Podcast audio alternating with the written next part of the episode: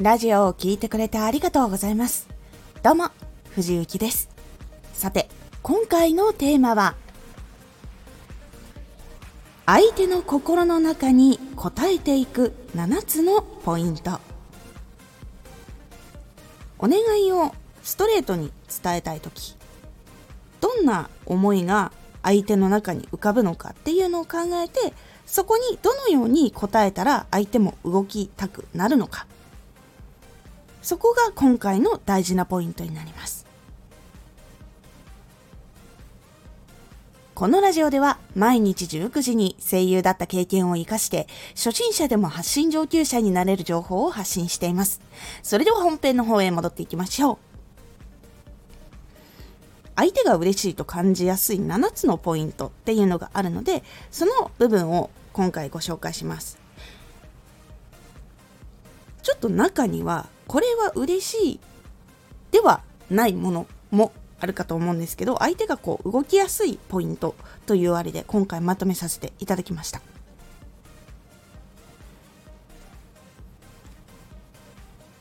では7つのポイントご紹介していきます。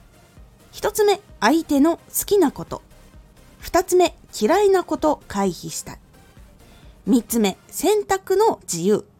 4つ目認められたい5つ目、あなた限定。6つ目、チームワーク。7つ目、感謝。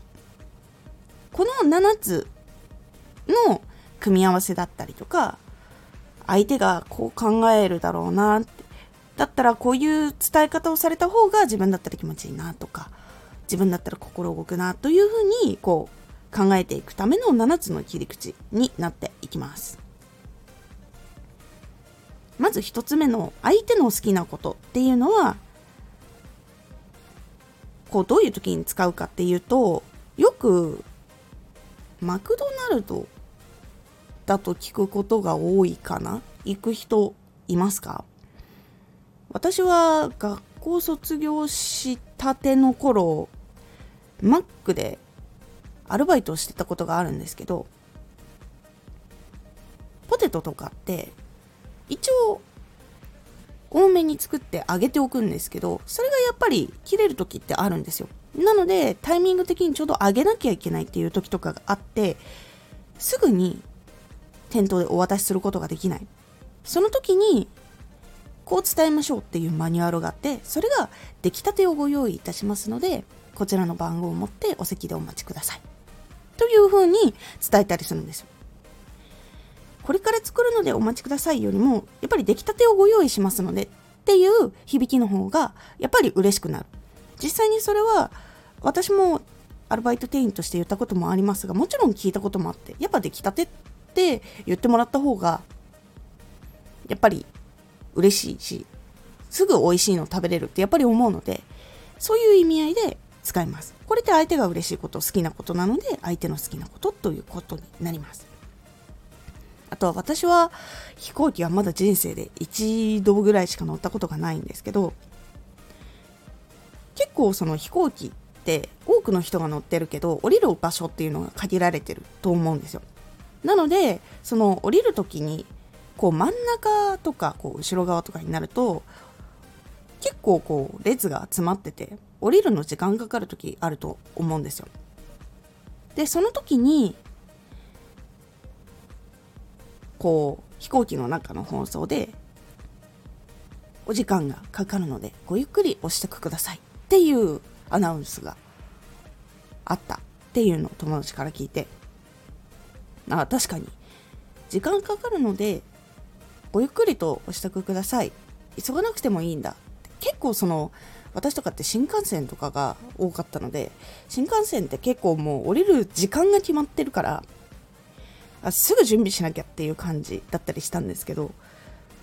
ごゆっくりご支度くださいって言われたらあまだ大丈夫なんだって思ってちょっと心に余裕ができる。それも結構嬉しいことだったりするので私の場合。これいいなと思って好きなことで相手にこう伝える時はこの2つが結構良かったりします。まあどこかに行こうということでご飯屋さんに誘う時とかだったらもちろん相手の好きな料理を選んでどのお店にするかとかそういうのももちろんありです。そして2つ目嫌いなこと回避。これは私が見たことあるの公園とかかな。こう座るとペンキがつきます。いわゆるペンキを塗りたてだから座れないですよっていうのを伝えるんじゃなくてペンキが服についてしまうので乾くまでお待ちくださいとか。そういうふうに伝えると自然と嫌な気持ちにはならないけれどもあまだ服とかにつくぐらい塗りたてなんだ。じゃあ別のとこ行こうっていうふうになるじゃないですか。まあ、例えばまとめ買いがお得なんだけどバラで買うとポイントが少なくなっちゃいますよとか。こういう自分がちょっとこう損することとかこれはちょっと今嫌だなって思うことを含めて伝えてあげる。先にこちらから伝えてあげることによって相手が不快になる前にそれを避けて別の行動をすることができるっていう切り口になります。そして3つ目選択の自由。これはこうどこどこ行こうっていうよりかだったら例えばスンドゥブのお店ともう驚くほど美味しい麻婆豆腐のお店あるんだけどどっちがいいとか。こう好きなものを選ぶっていうだけでも結構そのどこどこ行こうよりかは断られるリスクは下がります。やっぱりこう好きなものと好きなものを選べた方が気持ち的にはまだ生きやすかったりとかっていうのはあったりします。そういう風な選択の自由。いわゆるその一つこれだったらもうイエスかノーしか答えがないんだけどこことここだったらあじゃあこっちだったらまあ行ってもいいかなみたいな感じになったりとかその選べるだけで結構変わるので選択肢を出してみてください。そして4つ目認められたい。これはお仕事を頼む時とか結構意識して使うのをおすすめするんですけど何かをこう依頼する時にその人じゃないとダメな理由ってあると思うんですよ。相手だから頼むは絶対にやめた方がいいです。この人のキャッチコピーってなんか届くんだよねとか人に刺さるんだよねとかこの人って結構多くの人と話してるのよく見かけるよねとか。なので頼む時にあなたの言葉ってすごく届くからあなたにキャッチコピーを作ってほしいの。時間があったらお願いできる？っていう風に伝えてみたりする。そうすると認められたいの一部分っていうのでも嬉しくなったりするのでそれでお願いを聞いてくれやすくなったりとか。っていうのがあります。そして5つ目あなた限定。これは結構やっぱ体験したら嬉しいっていうのあったりすると思うんですけどレストランであなたをイメージして作ったドリンクですとか。あとは今日私が用意したフルーツでこれがちょうど最後の1個ででもあなたに使いたかったから取っておきましたとか。いわゆるそのあなた限定っていうのを言ってもらうとやっぱり嬉しくなると思います。もこのあなた限定は結構弱いけれどもいろんな人にやっているのを見ると冷めます。なのでこのあなた限定っていうのはもちろんうまく使えばいい感じになったりするので相手が不快になりにくいようなあなた限定っていうのを探してみるのが結構おすすめだったりします。6つ目チームワーク化。これはこう例えば掃除をしてほしいとか家事を手伝ってほしいとかそういう時に結構いいかなと思っていたりします。これ場合によっては人に聞かない時もあるんですけど私は現在その芸能事務所にいるんですけどその芸能事務所でカフェも営業していたりするのでその時に一緒に働いてくれている人たちと掃除一緒にやろうとか。そうやって一緒に掃除したりとかするように。すると相手もなんか私だけやらなきゃとかにはなりにくいかなと思って意識して使っています。で比較的これがいいところって誰かと一緒だと嬉しいし安心したりとか喋りやすくなったりとかっていうのがあったりして結構良かったりします。そして7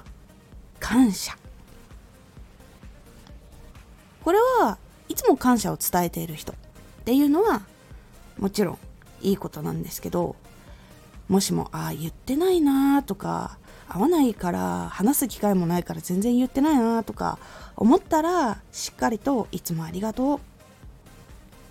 でこのいつもありがとうだけだと響かないなって思ったら何々をしてくれてすごく助かってるからありがとう。そしてこれをもしも大丈夫だったら頼みたいんだけどっていう風に伝えることっていうのが非常に大事だったりします。でもこのいつもありがとうっていう言葉が来て何かを言った後にこの人絶対頼み事をするっていう風なあれになったりとかすると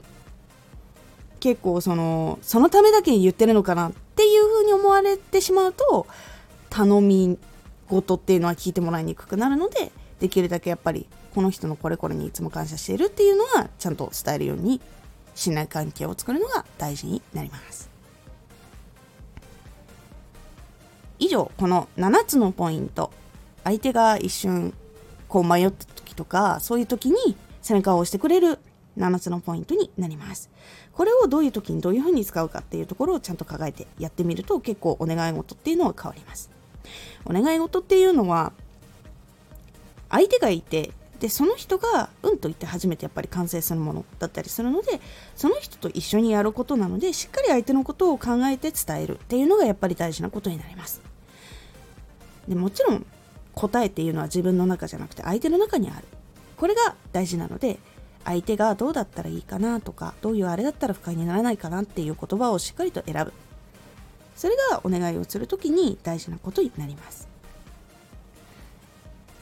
これは発信の時もそうだしお仕事の時もそうだし日常とかもそうなのでお願いをする時にはしっかりこの7つも思い出してそして前にもお伝えした3つのステップこのステップをしっかりと考えて相手に伝える。そうすることで相手が不快にならないで気持ちよく一緒にそのお願いをやることができるようにすることで次のお願いが嫌にならないっていう環境を作るのが本当に大事だし相手のストレスにもならないのでそのストレスを減らすためにもやってみてください。そして7つのこのポイントと3つのステップを組み合わせて自分のオリジナルのお願いの仕方っていうのも作ってみてください。今回のおすすめラジオ。受け入れようと思うお願いの仕方。お願いをする時には3つのステップを踏まえて考えることで相手が受け入れたいと思いやすいようなお願いの仕方っていうのができるよというお話をしています。このラジオでは毎日19時に声優だった経験を生かして初心者でも発信上級者になれる情報を発信していますのでフォローしてお待ちください。毎週2回火曜日と土曜日に藤雪から本気で発信するあなたに送る上級者の思考の仕方やビジネス知識などマッチョなプレミアムラジオを公開しています。有益な内容をしっかり発信するあなただからこそしっかり必要としている人に届けてほしい。毎週2回火曜日と土曜日。ぜひお聴きください。ツイッターもやってます。ツイッターでは活動している中で気がついたことや役に立ったことをお伝えしています。ぜひこちらもチェックしてみてね。コメントやレターいつもありがとうございます。ではまた。